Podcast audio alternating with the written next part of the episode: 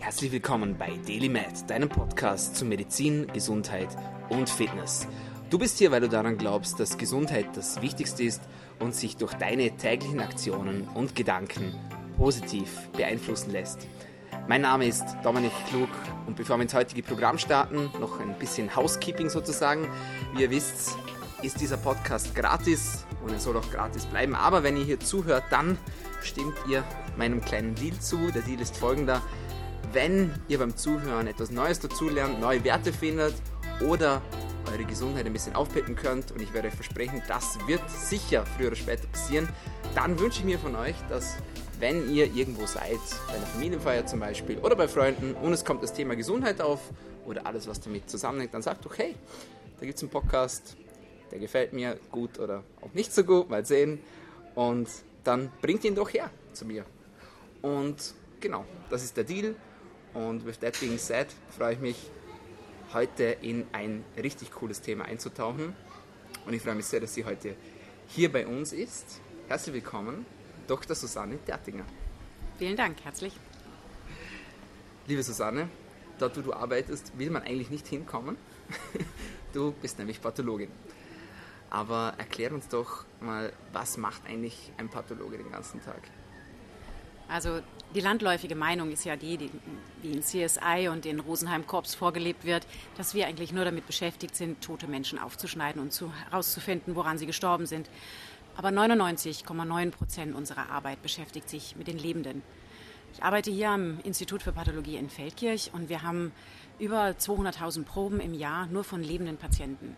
Der Pathologe ist die zentrale Figur in der Diagnosefindung und vor allem auch in der individualisierten, modernen, vor allem in der Krebsmedizin. Es geht also hier nicht nur um die Infektionen, die wir diagnostizieren können. Wir können diagnostizieren, welche Medikamente den Infekt nun heilen können, definitiv diese speziellen Erreger abtöten können, sondern auch bei Krebserkrankungen können wir durch die genetische Signatur genau herausfinden, welche moderne Medikamente hier Anwendung finden können, welche Signatur dafür verantwortlich ist, dass bestimmte Medikamente auf keinen Fall wirken. Und wir können so sozusagen die individualisierte Therapie hier fokussiert vorantreiben, was natürlich auch bedingt, dass wir sehr, sehr viel ähm, auf Fortbildungen sein müssen, mhm. dass wir immer up-to-date sein müssen, weil die molekulare Forschung, die Pharmaindustrie natürlich eigene Interessen vertritt und die nicht unbedingt immer am Patientenwohl wirklich sich orientieren, mhm. sondern oft sehr viele monetäre Interessen hier auch, auch klinisch manchmal dahinter stehen. Deswegen sind wir ein sehr guter unabhängiger Indikator, der wirklich rein für den Patienten arbeitet und mhm. nicht sein Ego in den Vordergrund stellt, um eine bestimmte Diagnose nun vertreten zu können, sondern wirklich die Wahrheit so gut wie möglich eruiert, um dann mhm. den Patienten die bestmögliche Therapie, die ihm am wenigsten schadet, mhm. zu ermöglichen.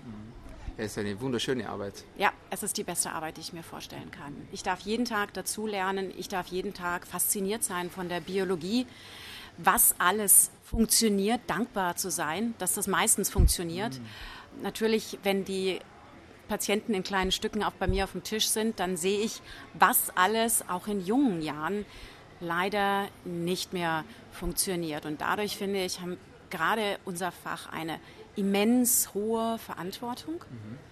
Denn unsere Diagnose öffnet die Möglichkeit zur Therapie. Wenn wir aber eine Diagnose nicht stellen, bekommt der Patient eventuell eine notwendige Therapie nicht. Was natürlich bedingt, dass die Krankheit vielleicht in einem fortgeschritteneren Stadium erst erkannt wird. Ja. Und das ist eine große Verantwortung, vor allem man kann uns bis 30 Jahre zurück alles beweisen. Aber es ist eben auch faszinierend. Mhm, ja. Sherlock Holmes. Definitiv. Definitiv. Wenn du sagst, ähm, gerade auch bei jungen Patienten, ja, was hat sich denn verändert so bei den Findings sozusagen? Ja? Ähm, hat sich etwas verändert? Fallen gewisse Dinge auf? Also was ganz immens auffällt, ist, dass äh, die Erkrankungen der Bauchspeicheldrüse signifikant zugenommen haben. Nicht nur im Sinne von äh, Diabetes mellitus oder auch äh, Autoimmunerkrankungen, sondern eben auch die Tumore, vor allem die bösartigen Erkrankungen der Bauchspeicheldrüse, signifikant zugenommen haben. Mhm. Früher hatten wir vielleicht eine im Monat. Jetzt haben wir eigentlich in jedem Tumorboard zwei bis drei Patienten, die nicht nur wegen Zysten und sekundären Tumoren dort auffallen, sondern wirklich auch primär schon Krebserkrankungen der Bauchspeicheldrüse zeigen, die leider immer noch in einem oft fortgeschritteneren Stadium diagnostiziert werden. Natürlich kann man sie operieren. Wir haben ja hier ein sehr gutes äh, chirurgisches, äh, chirurgische Teams im Land, die das können. Aber es ist trotzdem immer noch eine Erkrankung mit einer sehr limitierten nachfolgenden Lebenserwartung. Und diese Erkrankung definitiv ist auf äh, zahlreiche Umwelt, Umwelteinflüsse und eben auch auf Ernährungsfaktoren anscheinend zurückzuführen, die mhm. nicht nur mit den zunehmenden Entzündungen in der Bauchspeicheldrüse, sondern eben auch mit Lifestyle-Faktoren leider mhm. zusammenhängen. Und natürlich auch das Brustkrebsrisiko ist signifikant erhöht. Jetzt, mhm. früher waren es 1 zu 10, jetzt ist es 1 zu 8. Wahnsinn. Erklär uns ganz kurz, was ist ein Tumorboard? Äh, in einem Tumorboard werden alle Patienten besprochen, die eine bösartige Erkrankung haben, äh, beziehungsweise eben auch alle Tumoren, die äh, vom Blut ausgehen. Die müssen nicht immer nur bösartig sein. Dort sitzen Radiologen, Pathologen, Internisten, die Chirurgen, äh, die Strahlentherapeuten und natürlich auch Nuklearmediziner und jeweils eben Spezialisten aus entsprechenden anderen Disziplinen wie Hals, Nasen, Ohren, Kieferchirurgie oder eben auch äh, Neurochirurgie beziehungsweise auch Orthopädie, je nachdem, welche Möglichkeiten der Behandlung der Patient nun eventuell braucht. Mhm. Und dort wird jeder Befund diskutiert und dann wird versucht, zusammen mit dem, den anderen Komorbiditäten des Patienten eine sehr adaptierte, auch sagen wir ähm, persönlich adaptierte Therapie zu finden. Es macht ja auch keinen Sinn mehr, wenn ich 80 Jahre alt bin, danach zwar von meinem Tumor geheilt bin, aber den, den äh, danach äh, eine Lebenserwartung habe von einer Woche. Mhm. Was sind sonst noch so Dinge, die man häufig findet? Jetzt abgesehen, wir haben schon gesprochen über die Bauchspeicheldrüse. Welche Organsysteme sind betroffen, wenn wir jetzt wirklich von lebensendenden Erkrankungen sprechen?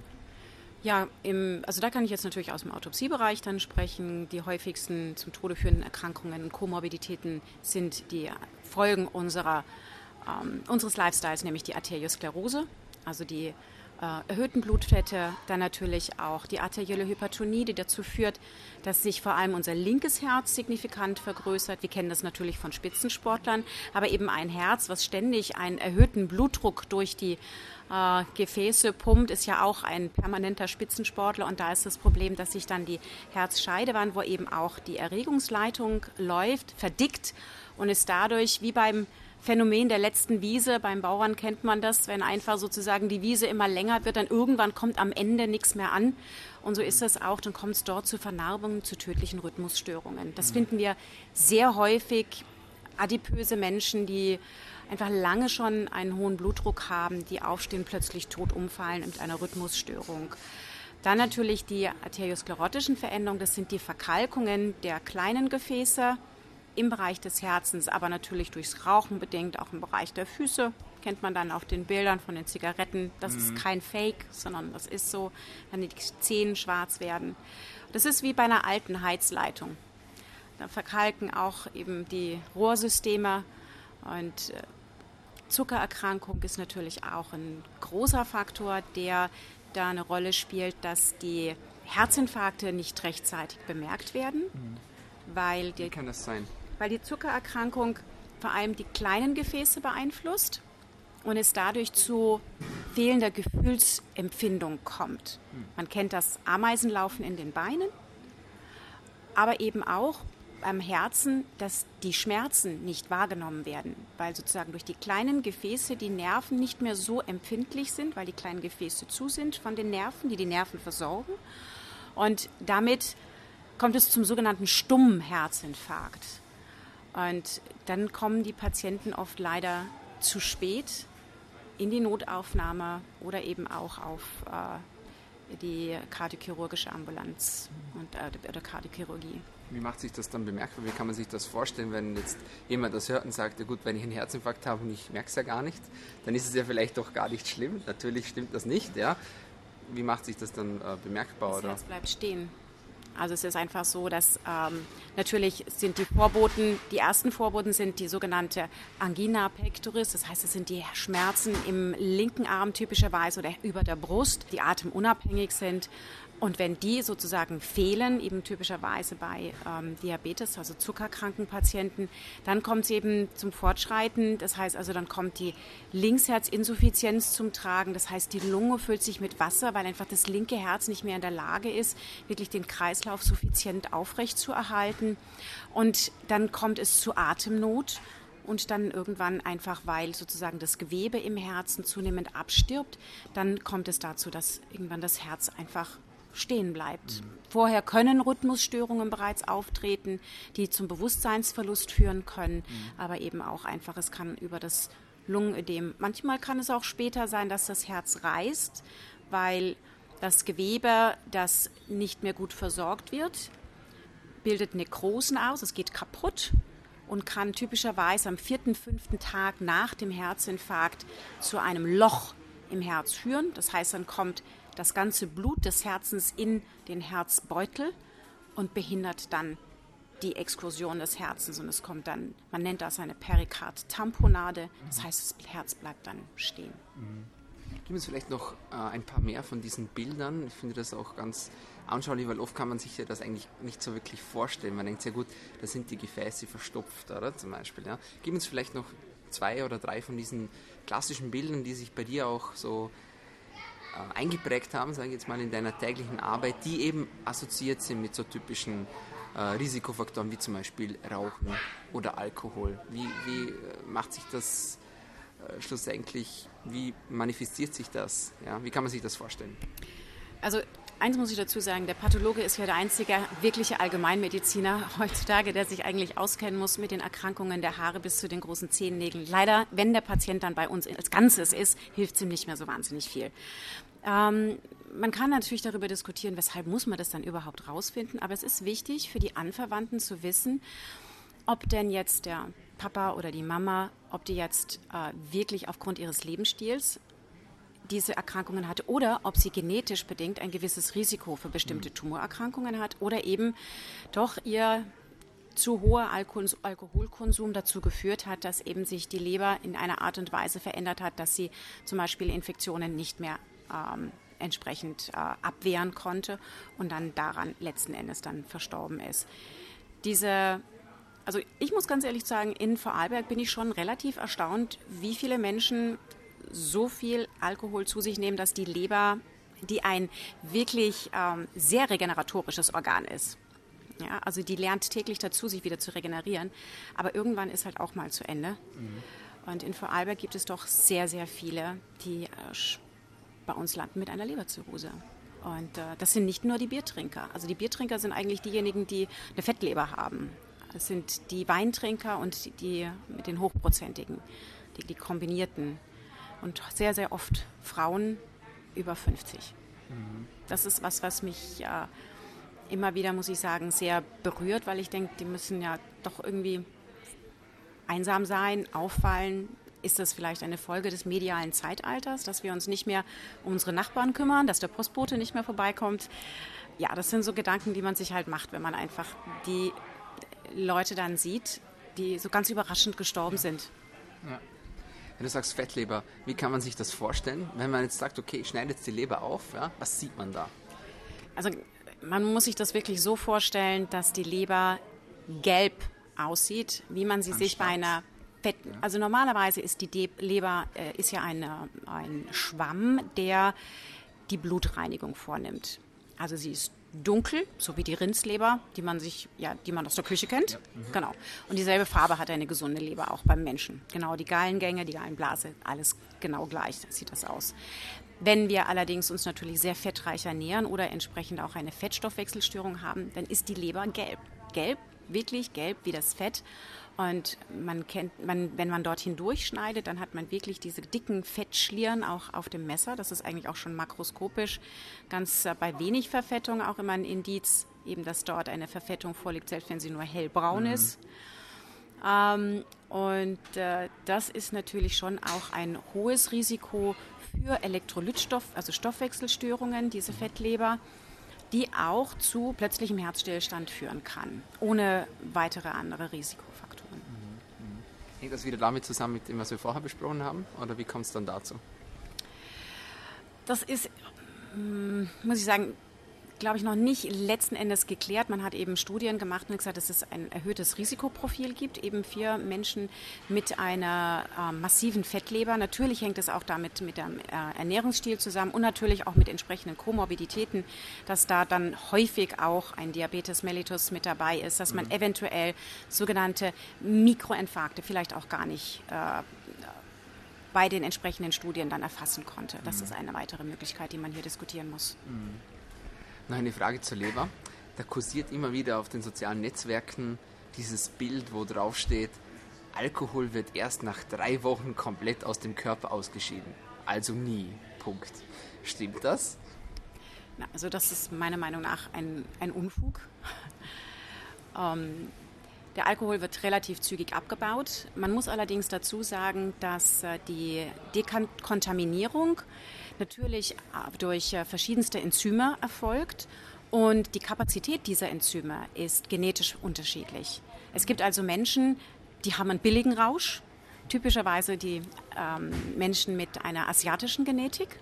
Die müssen nicht viel trinken und sind teilweise wirklich schon sehr früh blau. Mhm.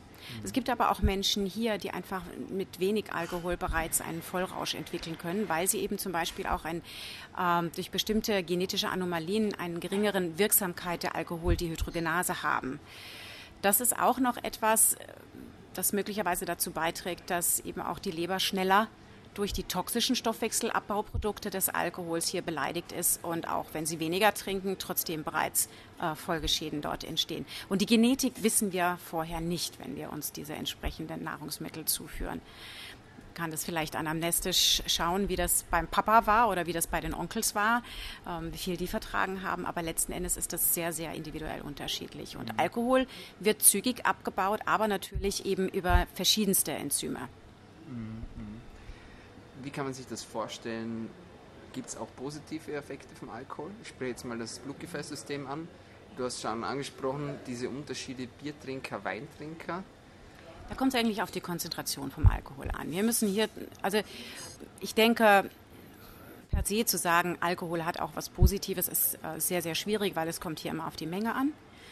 Wenn man sagt, ich glaube, bei Frauen sind es äh, 20 bis 40 Milligramm, bei Männern vielleicht bei entsprechendem Verteilungsvolumen äh, ein bisschen mehr am Tag. Mhm. Also zwei Gläser Rotwein sind es maximal beim Mann. Frau sollte höchstens ein kleines Bier am Tag zu sich nehmen. Das ist eigentlich die Dosis, mehr nicht. Ähm, was man dazu sagen muss, ist, dass natürlich die Niere ein hohes äh, Durchflussvolumen hat und dieses bei Biertrinkern und Radlertrinkern natürlich oft übererfüllt wird. Das heißt, aus meiner Erfahrung kann ich sagen, jemand, der viel Bier trinkt und viel Radler, hat wunderschöne Nieren. Und meistens auch aufgrund der Spülung, selbst wenn er ein bisschen geraucht hat, hat er oft sehr schöne Koronararterien. Also das einfach, weil wirklich hier... Ja, genau. Die Herzkranzgefäße sind deutlich besser wie jemand, der eben wenig Flüssigkeit im Verhältnis zu sich führt. Typischerweise Frauen trinken allgemein weniger als Männer. Es ist leider so. Und da sehen wir oft, dass die Nieren nicht in dem so guten, in dem perfekten Zustand sind wie bei Menschen, die ihre Nieren gut spülen. Mhm. Und zwar mit, ähm, also eher muss ich sagen, mit verdünntem Bier. Also ein kleines und ein Liter Wasser, das wäre so die optimale Kombination. Da trinkt man auch nicht so viel, dann wird man nämlich irgendwann zum Durchlauferhitzer. Wie kann man sich das erklären? Es ist ja oft so, dass Männer zum Beispiel sagen, sie sind nicht dick, ja, weil hier Schlammerl auf den Bauch rein, ja, und dann ist der Bauch bretthart. Und so als richtiges Fett, das stellt man sich eigentlich eher so ein bisschen schwabbelig vor, sage ich jetzt mal, ja. Erklär uns kurz den Unterschied, da gibt es diese unterschiedliche Fettverteilung, nämlich einmal eben diese um das Organ, ja, die man halt nicht gleich sieht, oder? Und dann eben auch die andere Fettverteilung. Ja, da gibt es auch Unterschiede zwischen Mann und Frau. Führen uns da kurz ein bisschen ein. Ja, also typischerweise so der, der Bierbauch beim, beim Mann, da ist richtig, dass häufig wirklich das Unterhautfettgewebe gar nicht so dick ist, wie man das eher bei der, bei der Frau durch die Östrogene bedingt sieht, mhm. was dann ja schwabbelt. Mhm. Beim Mann schwabbelt der Bauch oft nicht, weil wie gesagt dieses, diese Fettschicht oberflächlich relativ dünn ist. Dafür ist das eben das Fett, wie du gerade angesprochen hast, um die Organe reichlich ausgebildet. Und wir haben ja auch wie eine Art Wischmopp im Bauch. Das ist die sogenannte Fettschürze, die über den der, der Gedärmen liegt, die also dafür auch zuständig ist, dass also sozusagen auch der Bauchraum, selbst wenn so mal ein Bakterium irgendwo durchtritt, schnell gereinigt wird. Hat nicht nur Immunfunktion, sondern hat natürlich auch eine gewisse Depotfunktion.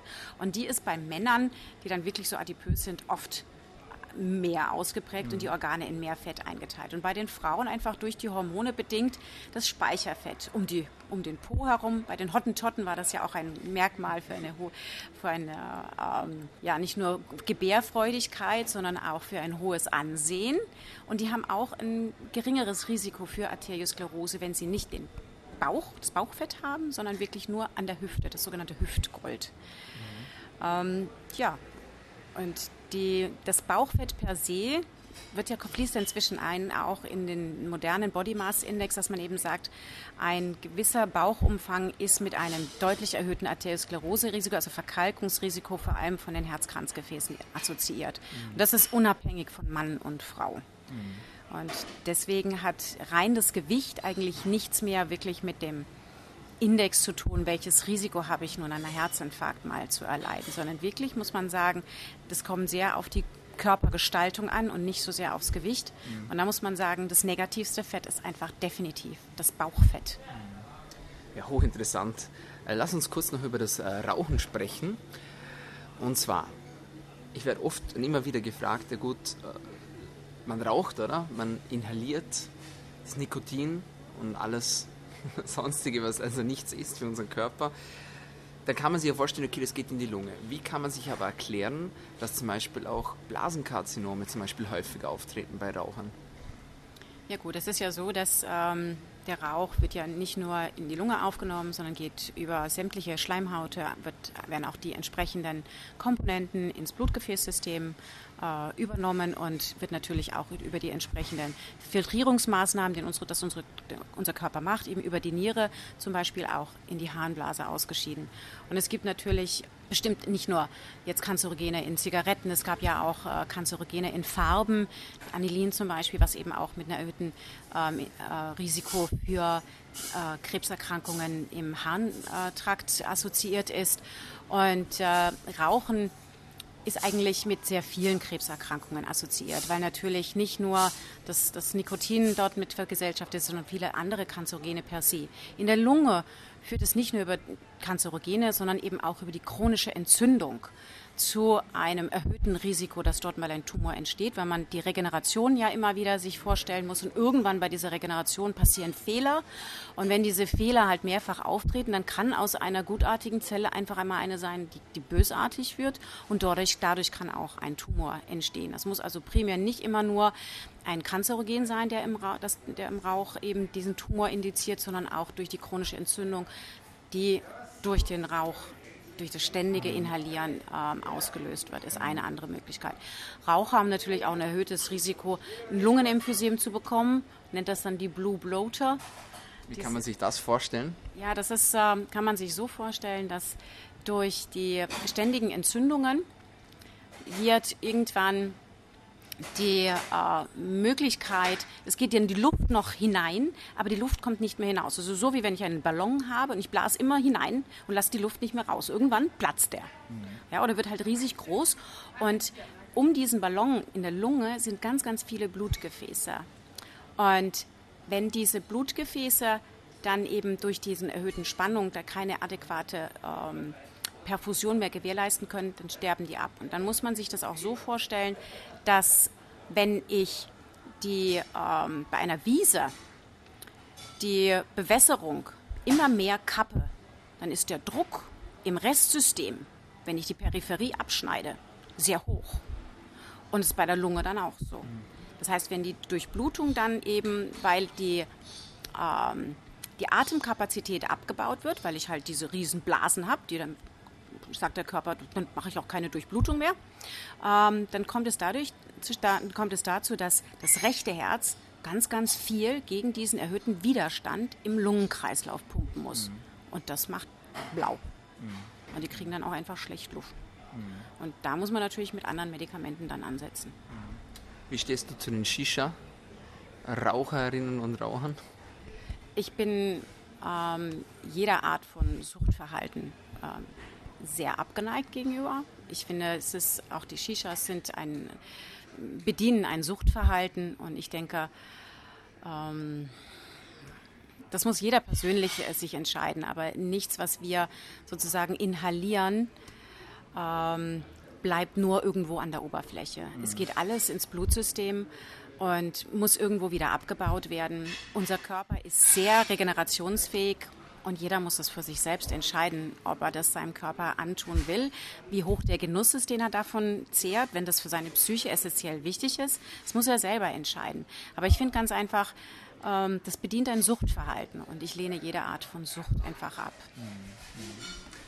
Wie sieht ein typischer Arbeitstag für dich aus? Führ uns da mal durch. Wann stehst du auf? Was machst du am Morgen? Wann obduzierst du tatsächlich? Und was passiert am Rest vom Tag? Also mein, mein, Tag beginnt so kurz nach fünf. Das hat aber damit zu tun, dass ich am Morgen erst einmal in den Stall muss, die Pferde versorgen und äh, sie rausstelle auf die Koppel, fütter. Und äh, dann gehe ich so kurz vor sieben bin ich dann meistens in der Arbeit und dann müssen wir sehen, ob eine Autopsie angefordert wurde oder nicht. Je nachdem fahren wir auch auswärts. Also wir haben sogenannte sanitätspolizeiliche Analysen.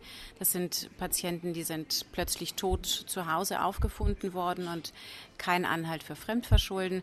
Oder wenn eben zum Beispiel im Haus ein Patient verstorben ist mit unklarer Todesursache oder unklarem Grundleiden, dann wird die Autopsie von Assistenten durchgeführt. Eine kurze Morgenbesprechung.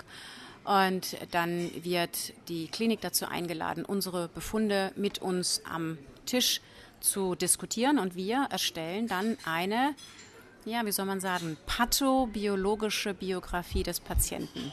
Das heißt, wir versuchen sozusagen die Biografie auf pathophysiologischer Ebene zu rekonstruieren für diesen Patienten. Das finde ich eine sehr, sehr interessante Arbeit weil wir natürlich auch durch die klinischen Angaben dann weiterhin dazulernen, wie sich der Körper durch bestimmte Medikamente auch verändern kann mhm.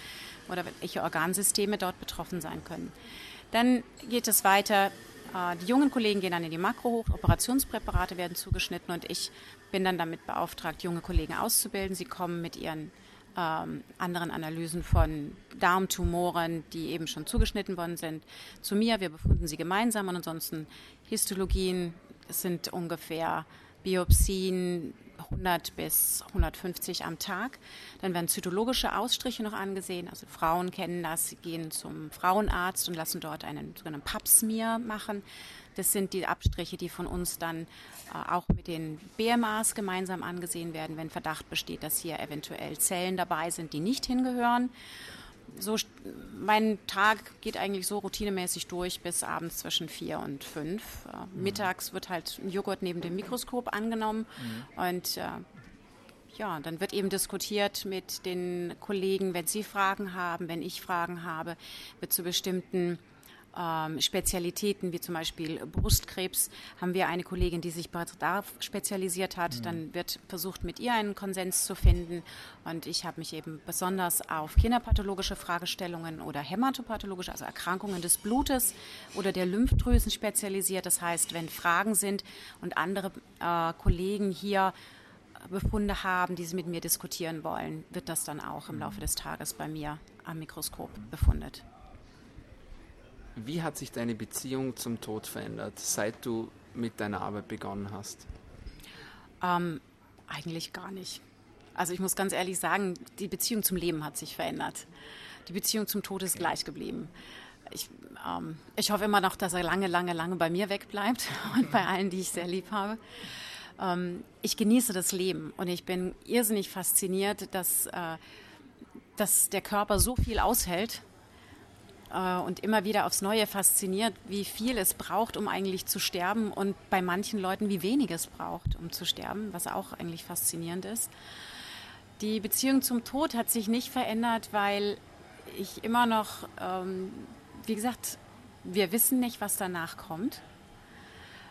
Angst haben wir alle am Schluss wir wollen nicht gehen, außer wir sind so erschöpft, dass wir es als Erlösung empfinden, mhm. einfach loslassen zu dürfen. Mhm.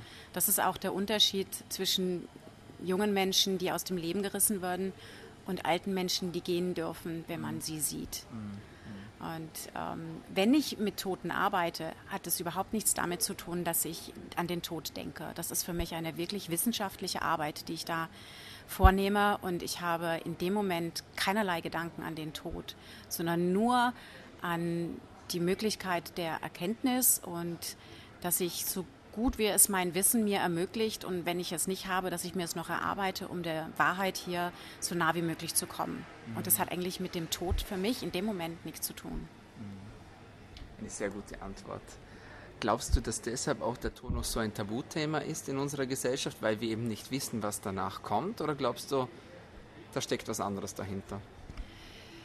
Ja, ich denke, dass ähm, es gerade heutzutage ein Tabuthema ist, weil Familien so auseinandergerissen worden sind. Früher ist man mit der Oma, mit der Urgroßtante noch relativ in engem Familienzusammenhang, als Zusammenhalt aufgewachsen und hat dann einfach auch das, das, langsame Gehen mitbekommen. Also die sind halt auch dement geworden. Man hat sie teilweise zu Hause gepflegt. Man hat es auch mitbekommen, wenn sie gestorben sind. Das war eher, es hat noch mehr zum Leben gehört. Mhm. Heutzutage ist so, dass der Tod der wird eigentlich abgeschoben. So, sobald du schwer krank bist, kommst du in ein Heim, du kommst, bist, ähm, es ist ein Tabuthema, weil es ist modern, fit zu sein, es ist modern, jung zu sein, es ist modern, ähm, jugendlich auszusehen, selbst wenn du 70, 80 Jahre auf dem Buckel hast, ja, die Leute lassen sich die Brüste aufspritzen.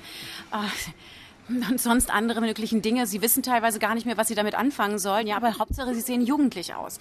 Also der Tod ist deswegen ein Tabuthema, weil er sozusagen unmodern geworden ist. Und ähm, damit habe ich eigentlich ein Problem. Ja. Ähm, ich finde, das Altwerden ist nicht lustig.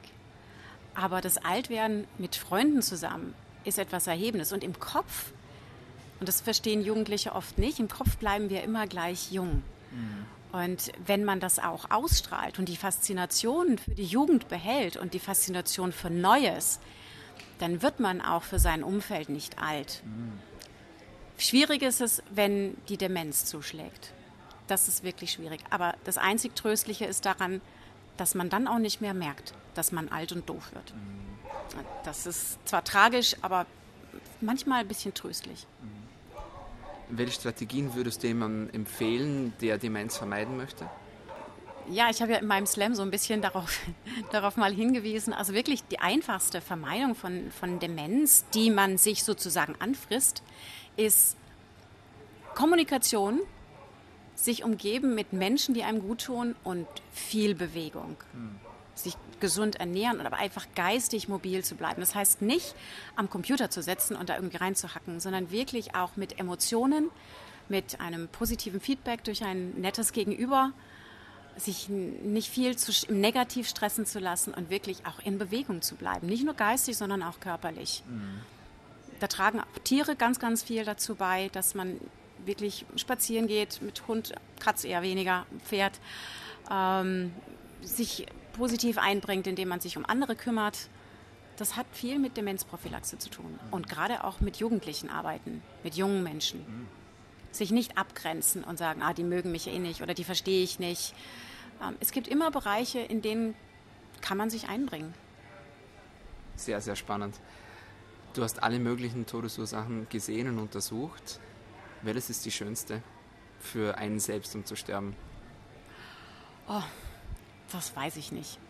Weil ich mir immer denke, auch wenn man ganz plötzlich tot umfällt, dann kann es sein, dass man einfach gewisse Dinge nicht regeln konnte. Dass viele Sachen offen geblieben sind.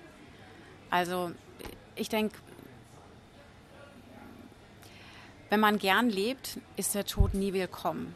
Aber man sollte so leben und sich so mit seinen Lieben auch immer verabschieden, dass er jederzeit kommen könnte. Mhm. Weil wir wissen es ja nie. Wir gehen über die Straße, irgendwas fällt vom Dach.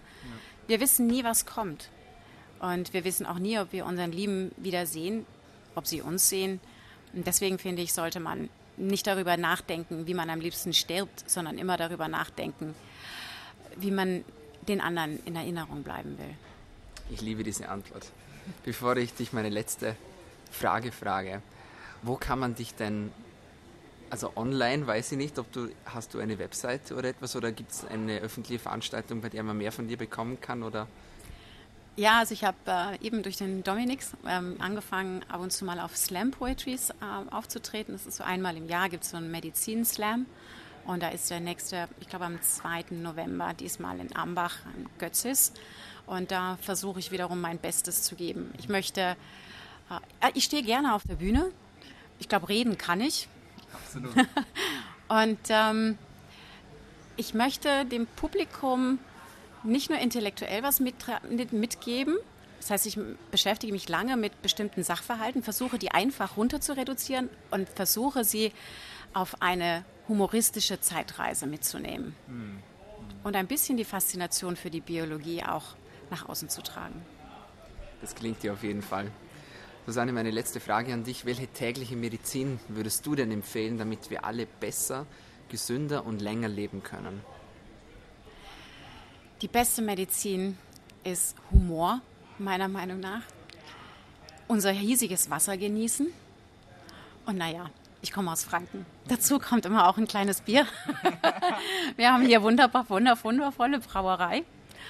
Und wenn man mit Humor, Geduld und Toleranz nicht nur für sich selbst, sondern auch für seine Umgebung durchs Leben geht, dann kann man viel von diesem negativen Stress, was einen sicherlich auch nicht nur die Falten auf die Stirn zaubert, sondern auch ähm, Bauchschmerzen und andere negative mhm. Dinge äh, verursacht, vermeiden. Und das ist so, daran arbeite ich. Ich muss noch hart daran arbeiten, weil ich nicht die geduldigste bin und auch ähm, Toleranz für Dummheit mir immer noch sehr schwer fällt. Es verursacht mir wirklich körperliche Schmerzen ab und zu. Aber ich arbeite daran. Sehr gut. Susanne, vielen lieben Dank, dass du hier bei uns bei der Show warst. Ich glaube, die, die zugehört haben, haben Tonnen von Dingen dazugelernt. Auf eine sehr coole und humorvolle Weise. Dankeschön. Ja, vielen Dank für das Gespräch. War sehr, sehr spannend. Ja, meine Freunde, das war's von uns heute bei DailyMed, deinem Podcast zu Medizin, Gesundheit und Fitness. Und wenn auch dir heute diese Episode gefallen hat, dann abonniere uns gleich noch heute entweder auf Soundcloud, auf iTunes, auf Spotify oder Anchor FM. Vielen Dank fürs Zuhören. Bis zum nächsten Mal. Bleibt gesund.